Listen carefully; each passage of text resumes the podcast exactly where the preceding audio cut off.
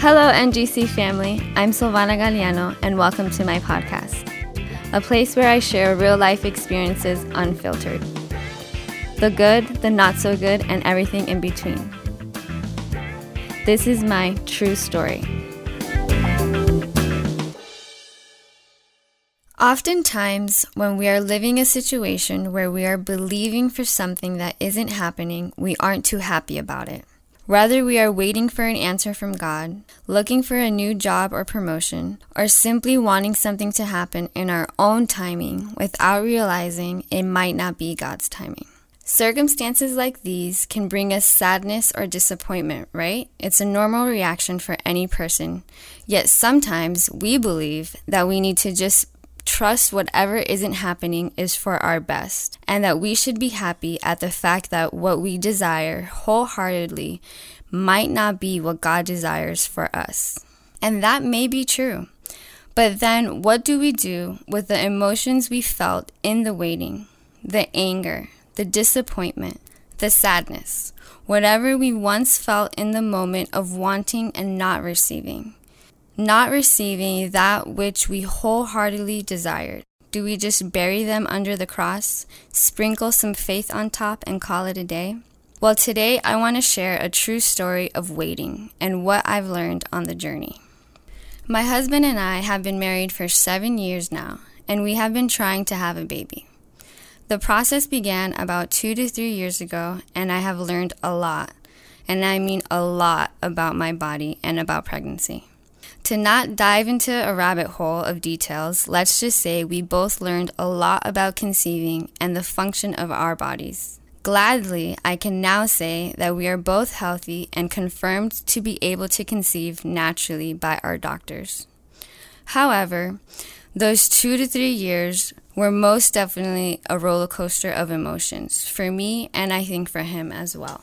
I went from highs to lows to staying right on track and then to drastic drops and loops. And well, let's just say I was all over the place. Many days of my hopes being crushed and giving up and then picking myself up again. Some days were dark. And even though I wasn't walking alone, because in that same season I learned I needed people to walk with me. And I'm thankful for that. But something that I hadn't learned the very thing that was keeping me in the same place for quite a while was that I had lost the test of faith. I want to share a verse with you that sums up what I fought so hard to learn. And it's in James chapter 1, verse 2 to 4. And I'm going to be reading from the Passion Translation. And it says, My fellow believers, when it seems as though you are facing nothing but difficulties, See it as an invaluable opportunity to experience the greatest joy that you can. For you know that when your faith is tested, it stirs up power within you to endure all things. And then, as your endurance grows even stronger, it will release perfection into every part of your being until there's nothing missing and nothing lacking. What a powerful verse. When your faith is tested, it stirs up power in you. You see, my faith was being tested, but it wasn't stirring up power in me. I felt as if I was running on a hamster wheel and never passing the test. I was on the same ride, and the emotions I was feeling just kept repeating. And yes, I would share with my husband, and he would comfort me, as well as the people around me. And in many times, I would be comforted by the Father, and I would worship and sing and dance and pick myself up again. I would tell myself, God has a better plan for me, and I just need to wait for His timing. Keep believing that this will happen. Keep doing my part. Keep praying. Keep going. Keep walking. And while all of this is true and right, it was also the rug I used to tuck away the emotions I had felt. I believe that by crying and feeling the emotions, I was dealing with them. But what I learned was that not only do I need to feel every emotion, but I need to be honest with Jesus and giving them to Him. Not just saying, I give you my anger, but telling Him, I'm angry that I haven't been able to have a baby in the moment of feeling it. I needed to have an honest conversation with Jesus about what I was feeling. Accepting it, and trusting Him enough to give that emotion to Him. That was the little piece that was missing. God is all knowing, but there is a huge difference when we confess with our lips what is in our hearts to Him, rather than assuming He knows. When we do this, we open the door of our heart so that He can heal every single thing we have in it. When we heal those feelings and decide to believe above the reality we are experiencing, is how we overcome the test. Without healing our emotions first and giving it to Jesus, we are unable to believe. In moments when our faith is tried and we receive disappointments, sadness, or anger, is when we face the invaluable opportunity to grow. That's when we reach a crossroads in our process, when we decide to grow, when we decide to feel every emotion, to accept the emotion, and to confess it to Jesus to process with Jesus every emotion because every emotion is valid and needs to be addressed. Surrendering our control, surrendering the blanket that we use to cover our disappointments, surrendering our self ministering of convincing ourselves to believe rather than to process and truly believe in Jesus. We need to know how to be vulnerable with God and with our faith. Our faith needs vulnerability to grow, to believe again after the disappointment.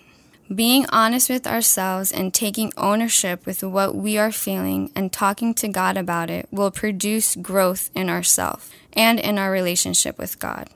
Faith does not mean you have to be okay with everything. It's about accepting your feelings and talking to the person of Jesus and laying your disappointments at his feet choosing to continue to believe even when we are scared of the outcome. I got to a place where I was scared to believe. I was scared to hope for a baby because I knew there was a possibility of getting my heart broken again. But that's when I learned that true faith requires vulnerability. We can only experience the greatest joy in the middle of trials when our faith passes the test, when we can believe in His promises, even if that means it will hurt us. We can only experience the greatest joy in the middle of trials when our faith passes the test, when we can believe in His promises, even if that means it will hurt us. Knowing that when we do that, power is being stirred up within us to endure all things and release perfection until there is nothing lacking. What faith test are you currently living? What test have you failed? I want you to think of a moment where you lost your faith, a time when you were hesitant to believe. Take a moment to ask God to reveal a time that your faith was tested and you got stuck in the process. Or if there is something you lost faith in that He wants you to remember as I pray to close this time. Heavenly Father, thank you. Thank you for this time that you've given us to learn from your from your word. Holy Spirit, I ask you to reveal those moments that we need to walk through again with you, Jesus. Those moments where we need to face our emotions, feel them, and confess them to you so that you can heal our hearts, so that you can heal our faith, so that we can grow, so that, that your power can be stirred up within us that power that stirs up to bring endurance to all things and releases perfection until there is nothing lacking. Thank you for listening to my true story. I hope that it resonates with you and that you can walk on a journey with Jesus to process every emotion and grow in your faith. See you next Friday with another true story.